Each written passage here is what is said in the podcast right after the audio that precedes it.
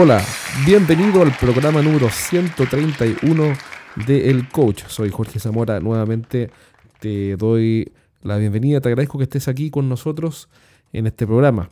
Hoy día vamos a entrevistar a Raúl Sánchez, quien, es un escritor y a quien acabo de entrevistar.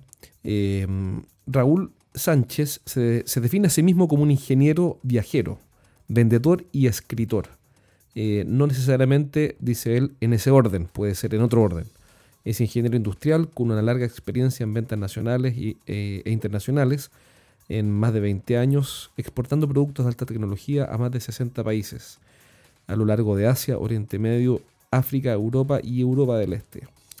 Eh, ahora es autor con su primer libro, quiere compartir y ayudar a entender los secretos para vender a los miles de vendedores que escuchan este programa a los gerentes también y a los empresarios, a profesionales del marketing y ventas, directores de ventas también, responsables comerciales, emprendedores y estudiantes. El libro se llama Vender más y mejor. Mire qué interesante el nombre, Vender más y mejor, lo cual es sin duda el principal desafío de los ejecutivos de venta.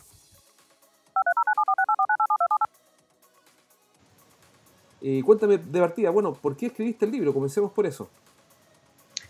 Bueno, yo eh, he tenido mucha experiencia internacional a base de exportar a muchos países y viajar a muchos países. He estado en más de 30 países eh, vendiendo todo tipo de productos técnicos, sobre todo ventas B2B, ¿no?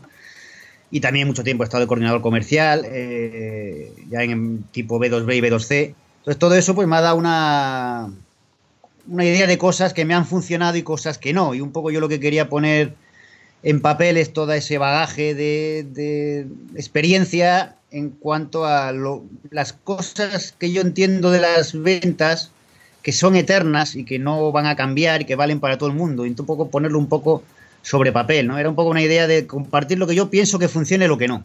en el tema de las ventas, que es muy amplio, ¿no? Claro, y tú tocas el tema de de que hay cosas que no van a cambiar por más que cambie la tecnología. Y eso es uno de los principios. A eso, me, a eso me refiero. Quiero decir que estamos últimamente muy centrados en, usar la tecnología para vender y cuando la usamos nos, olvidamos un poco de, la, de, los conceptos básicos eh, que están detrás de esa tecnología que al final la tienen que usar los, humanos, ¿no? Claro. Y por ejemplo, la gente que se centra mucho en el CRM, utiliza el CRM, ¿no? Eh, o todo este tipo de programas ¿no? para, manejo de, clientes y de oportunidades y al final se olvida el vendedor de vender, se olvida en realidad de vender y solo, y solo, y solo es un mero em, gestor del programa, ¿no?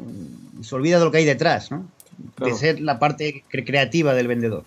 Y mm, este libro lo escribiste como una historia, que es una conversación eh, con este espíritu que aparece en la tienda y que tú entras a una tienda medio perdido en el tiempo y en el espacio, entras a la tienda, aparece este japonés, tú le dices chino al comienzo, eh, y después te acompaña la historia como un espíritu. ¿Por qué usaste una historia? Que eso es algo eh, llamativo. Sí, un poco, eh, sabe que está muy en boga, todas las marcas lo hacen, ¿no? Todas las marcas intentan contar una historia, porque al final el hecho de contar una historia y añadir eh, ideas y emociones que, la propia historia aporta, pues hace que los conceptos sean más fáciles de, recordar, de entender y sobre todo más fácil de leer, ¿no? Eh, un libro es más ameno contando una historia. Y esto lo hacen todas las marcas. Eh. Cualquier anuncio que ves en televisión ves que al final muchas son historietas, son historias.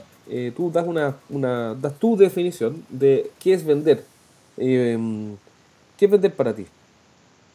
Bueno, yo doy una definición, como puede haber miles, y, tampoco es una definición completa. Yo en el libro empiezo diciendo que vender eh, no es solo convencer, sino que también es persuadir. Un poco por aquello que hemos hablado de aludir a las emociones, pues convencer alude más a lo que es a la racionalidad, a los argumentos lógicos, mientras que persuadir es llegar más al corazón, ¿no? Y en el sentido de que las empresas hoy en día no buscan ganarse a sus clientes, sino ganarse su corazón, ¿no? Y al final eso es un poco también lo que nos distingue de, las máquinas y de los robots, ¿no? Eh, al final, mm, lo que quiero dar a entender en el libro es que lo importante es la relación con, la, con el cliente y con la persona. Claro. ¿Mm? Tú dices que las personas le compran entre personas. Exacto. Lo que siempre se ha dicho que, que, las personas compran personas. Exacto, eso tú lo dices ahí en el libro. Y eso, y eso es un poco la, la idea, ¿no? La de romper con esa dualidad de cliente-vendedor y al final de persona a persona, ¿no? Acabar con ese B2B o B2C al, a ir a un B2H, un business to human, ¿no? Claro, claro. O un persona a persona también realmente le han llamado. Sí, bueno, o persona a persona, un poco eh, evolucionar en ese sentido, ¿no? Em, y, y, en ese sentido, no es que a ti no te guste la técnica, sino que lo que entiendo de lo que tú me dices es que la, la, la técnica tiene que estar ordenada a una estrategia de relacionamiento entre personas y no y la técnica por ende no puede estar por sobre eso. Sí, lo que, lo que me refiero que al final el objetivo final siempre es la satisfacción del cliente. Eh, y si vendemos por vender, por endosar, que a mí me ha pasado mucho de ver, o a mí también como cliente me han intentado endosar productos y a veces lo han conseguido, ¿no? Eso, exacto. Eh, eso está muy bien a corto plazo, es cortoplacista, pero a largo plazo, que es lo que interesa, no. Porque a largo plazo lo que interesa es, es que tú obtengas el compromiso y la lealtad del cliente, que, produzca las compras repetidas y sobre todo que hable bien de ti y que te traiga otros clientes, lo que es la, lealtad y el compromiso, ¿no? La, a mí me gusta mucho la, la, escuela, por ejemplo, de Neil Rackham, de Spin Selling, etcétera. Pero eh, cuando a veces, ayer estuve trabajando con un equipo y me preguntaban, eh, bueno, pero si me pongo a hacerle preguntas así como robot al cliente, eh, él se da cuenta que lo estoy tratando de convencer. Entonces, le estoy interrogando. Exacto, lo estoy interrogando. interrogando. Entonces, efectivamente, tal cual, tienes toda la razón, porque eh, va en la, línea, de lo que tú dices. Aquí la clave se trata, o mi definición, digamos, mi concepto de venta se trata de ayudar a las personas a resolver un problema y ser compensado por eso. Correcto. Entonces, si lo entiendes de esa manera, o como lo planteas tú, que es muy similar, eh, entonces, y, y legítimamente tratas de ayudar a la persona, eh, entonces las preguntas tienen un contexto diferente, una connotación distinta. No, son una artimaña manipuladora para, para poder para, para eh, endosar un producto, sino que son Estoy de acuerdo contigo. Pero si esta base... Ese, es el tema difícil, el no cruzar la línea esa entre vender y manipular. Eh, la línea de ese equilibrio difícil entre que no pueda pensar el cliente que estás intentando manipular, que entonces ya lo tienes en contra completamente. Exacto, porque, porque además eh, manipular a una persona que hoy día tiene miles de opciones eh, es imposible. Y, más, en el mercado este B2B. En el mercado este B2B tú sabes que eh, a veces se habla de productos de gran, de gran, gran valor y un gran coste ¿no? de precio, ¿no? Entonces, eh, ellos comparan muy, muy, muy mucho con todas otras, con la competencia. Ellos han informado muy bien antes de, que tú hayas llegado a tener una conversación con el cliente. Ellos ya saben casi más que tú del producto, ¿sabes? Y entonces, al final ahí ya no es cuestión de venderle, ¿no? Es cuestión de, demostrar el, valor añadido que, que ellos no han visto en el catálogo o en tu web o otro tipo de cosas. Es decir, ya tienes que añadir algo más y por eso ahí tienes que ir por muy importante la creatividad. Con lo cual, en el momento que, tienes que meter la creatividad, ya las recetas prefabricadas de discurso no valen, porque tienes que ser creativo con cada cliente. Exacto. Tú en el libro dices que las necesidades no cambian, y yo te comentaba hace un minuto, antes de comenzar la entrevista, de que ya, yo ya me aburrí de discutir el punto. Eh, ya, ya, ya, no discuto el punto. ¿Por qué? Porque toda la gente dice, hay que crearle la necesidad al cliente. Y, sí, esa, frase es muy, muy famosa y se oye mucho la de que hay que crear la necesidad y es un, es un error porque las necesidades no se crean. Es un poco como la segunda ley de la termodinámica, ¿no? que la energía ni se crea ni se destruye, sino solo se transforma. ¿no? Un poco sigue, sigue esa línea. ¿no? Las necesidades no se crean, solo se transforman. ¿no? Exacto. Y lo que, lo que ha cambiado a lo largo de la historia es, es la forma la forma de satisfacer esas, necesidades, pero las necesidades son siempre las mismas. Y bueno, ha habido muchos estudios al respecto. Está la clásica, la clásica pirámide de Maslow de las necesidades y hay otros modelos también de, necesidades de otros estudios al respecto. Pero que da igual el que cojas, al final siempre son básicamente las 5, 6 o 7 necesidades. Exacto, siempre entre, entre 5 o 7, ¿no? El reconocimiento. pero, vamos, que básicamente son siempre las mismas. Claro y, esas son eternas, esas no cambian. Lo que pasa es que se disfrazan de alguna manera a lo largo de los tiempos con distintas motivaciones, eh, esas sí ya son individuales, eh, y, lo que ha cambiado es la forma de, cumplir las expectativas que tiene la gente respecto a esas necesidades, ¿no? O sea, lo que, las, necesidades son universales, y luego ya a lo largo de la historia cambia la forma de, de satisfacerlas, y esas ya sí son individuales y dependen de cada, de cada periodo de la historia, ¿no? En el periodo en que estamos, pues sí que se han creado formas nuevas de satisfacer esas mismas necesidades. Ahí sí se han creado. Se han creado motivaciones que son ya individuales y se han estimulado eh, nuevas, nuevos caminos para llegar a satisfacer esas, esas necesidades, pero al final son las mismas, la necesidad no se crea, en todo caso la, tienes que estimular a través de lo que ha cambiado a lo largo de la historia, que son esas diversas formas de, satisfacerlas. Estoy completamente de acuerdo, sí, sí, estoy completamente de acuerdo, los seres humanos, uno no puede crear necesidades, porque las necesidades, por ejemplo, la necesidad de comunicarse, voy a inventar una. sí, la de social, la necesidad social, ¿no? De, necesidad social de ser aceptado en el grupo, de la manada, ser aceptado en la manada. Exacto, eso siempre ha sido y será, ¿no? Eh, claro, esa siempre será. Eh, ahora uno puede, uno puede, apelar a eso, despertar eso, para, para, invitar a los clientes a, por ejemplo, registrarse en un club, voy a inventar. Pero, pero no es que, no es que tú la necesidad, de, pertenecer a un determinado estatus social, ¿no? De jerarquía. Entonces, también es una necesidad la de la jerarquía. Claro. Entonces, pues, eh, tienes que despertar ese, ese, esa necesidad y estimularla en esa dirección, para, pero la necesidad está ahí ya. Otra cosa es que se, se, manifieste o no, pero tú tienes que intentar averiguar cuál es, cuál es la que la que tu producto puede llegar a satisfacer, que eso es muy importante, el análisis previo del producto, ¿no? Exacto, mira, eh, otra parte que encontré interesante de, tu libro, bueno, que está lleno de cosas interesantes, aquí vamos a solamente algún resumen, así que eh, aprovecho de recomendar el libro, eh, está disponible en Amazon, ¿cierto? Sí, está en Amazon. Bueno, yo también lo he intentado subir a otras plataformas, no solo a Amazon, que está también en, en iTunes. Yo ahí compro realmente. Sí, bajalibros.com en iTunes. Para la gente que tiene los Mac, está también en Google Play. Google Play, que mucha gente, pues, mucho más accesible de, diversos países. Amazon no, no, no llega, ¿no? Entonces, Google Play está en Kobo, eh, está en muchas, muchas plataformas. Eh, intento ponerlas lo más posibles. Excelente. no solo en Amazon. Lo que pasa es que en Amazon es donde la tengo en digital y también en papel. ¿eh? En todas las demás está en digital, mientras que en Amazon también la tengo, lo tengo el libro en papel, tanto en su versión española como en inglés. En tu libro mencionas 15 defectos que son comunes en los vendedores y que tú has observado. ¿Cuál es el que más te llama la atención o uno de los más importantes en tu opinión? Eh, lo que yo entiendo en los mercados B2B es el de no ser un experto en tu producto. Eh, es un pecado fundamental.